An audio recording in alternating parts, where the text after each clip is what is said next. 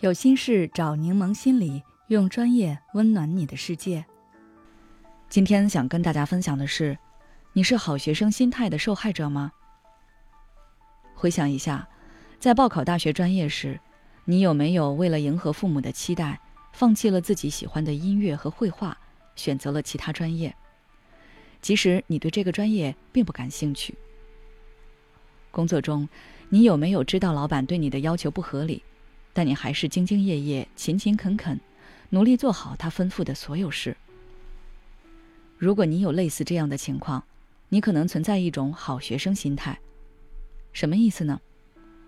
就是说，别人要求你做什么，或者对你有了某种期待，哪怕自己感觉到不舒服了，你也会去改变，努力想让自己成为别人眼中理想的样子，给自己贴上乖巧懂事的好学生的标签。一旦你深陷这种心态，就很容易被焦虑和恐惧包围着，老是担心自己哪里做的不好，让别人嘲笑或者失望。豆瓣上有一个小组叫做“好学生心态受害者”，可见对于很多人来说，拥有这样的心态，痛苦大于快乐。说到底，好学生心态的背后就是害怕犯错，焦虑犯错。细细分析，这样的焦虑源于两点。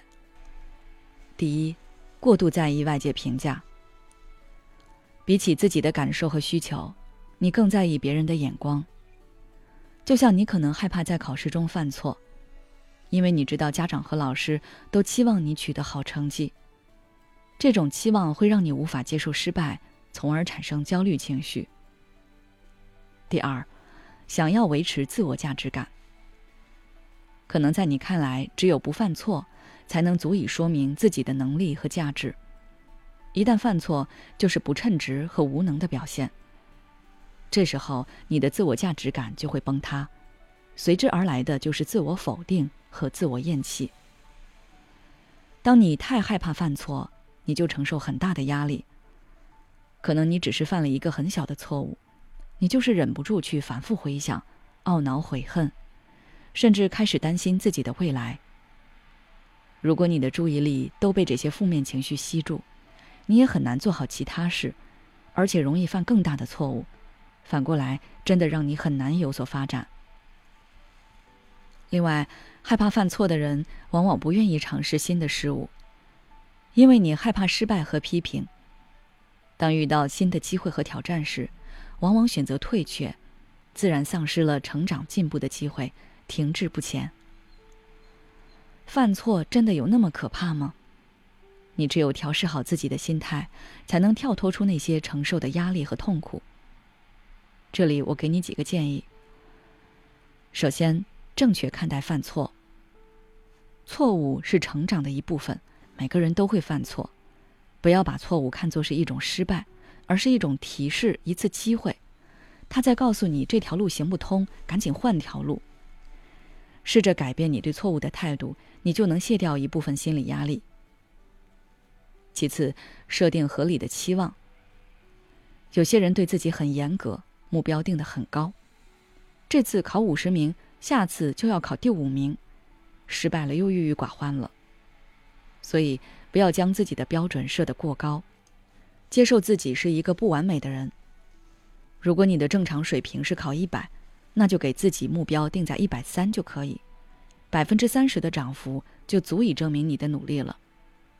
合理的期望和目标会减少你的犯错焦虑。最后，用行动战胜焦虑。焦虑的敌人只有一个，那就是行动。亡羊补牢，为时不晚。当你深陷犯错带来的焦虑和恐惧时，与其在自怨自艾中逐渐沉沦，不如用行动弥补。有些错误，如果弥补的及时，其实后果根本没有你想象的可怕。你积极弥补的姿态，甚至也能给别人留下好感。如果你现在压力很大，可以关注我们的公众号“柠檬心理 FM”，直接回复关键词“减压”，找到一些应对压力的办法。孤独、焦虑、不被理解、没有支持。有时候，真正让我们痛苦的不是实际问题，而是这些情绪和心结。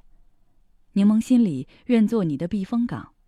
我们的心理救援队每位咨询师都拥有二十年以上的咨询经验。